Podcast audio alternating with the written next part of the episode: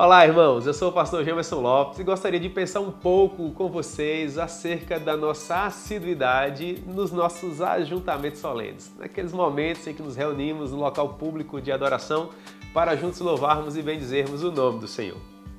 Por óbvio que nós estamos saindo, graças a Deus, de um período difícil da nossa realidade enquanto seres humanos povoando o planeta Terra. Vocês sabem muito bem a que eu me refiro. E aqueles desdobramentos oriundos daquele período difícil ainda hoje trazem consequências infelizmente danosas para muitas pessoas preciosas, de modo que essas pessoas não têm conseguido reunir condições de subir à casa do Senhor. Essa, a meu ver, seria uma hipótese profundamente plausível para justificar a ausência desses queridos irmãos em nosso meio.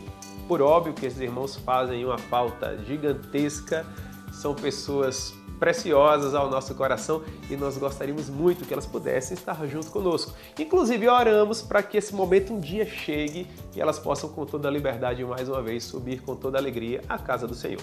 Pois bem, esse seria um de alguns outros exemplos que eu poderia dar. Uma questão que é justificada por questões relacionadas à saúde e algumas outras coisas mais. Contudo, existe também aquelas pessoas que infelizmente não conseguem reunir uma justificativa plausível e se sentem desencorajadas a subir até a casa do Senhor para, junto com demais irmãos, louvarem ao nosso Deus.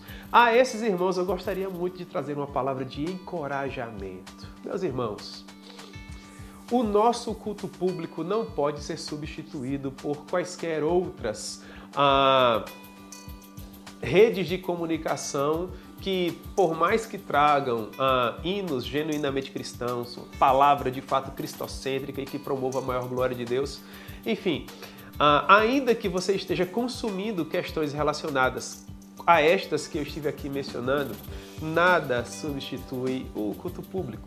Ah, você não pode, meu irmão, congregar tão somente por meio de aplicativos ou de vídeos. Não, meu irmão, você precisa interagir, fazer parte do corpo você precisa estar junto conosco, inserido no contexto ah, daqueles que foram comprados pelo sangue precioso do Senhor, num, num momento de comunidade, desfrutando da presença do Senhor e da sua benesse. Portanto, se você se encontra desencorajado, se você se encontra abatido em suas forças, se você tem procurado sair das outras para tentar justificar o seu afastamento do culto solene, da reunião pública, no local público de adoração, meu irmão, em nome do Senhor, eu oro para que Deus te restabeleça as forças e para que você possa finalmente retornar. Você tem feito falta. Nós gostaríamos muito de poder contar com a presença de todos vocês, tá bom? Portanto, de fato, há razões que justificam faltar ao culto, mas infelizmente algumas outras que não servem lá como tamanha justificativa.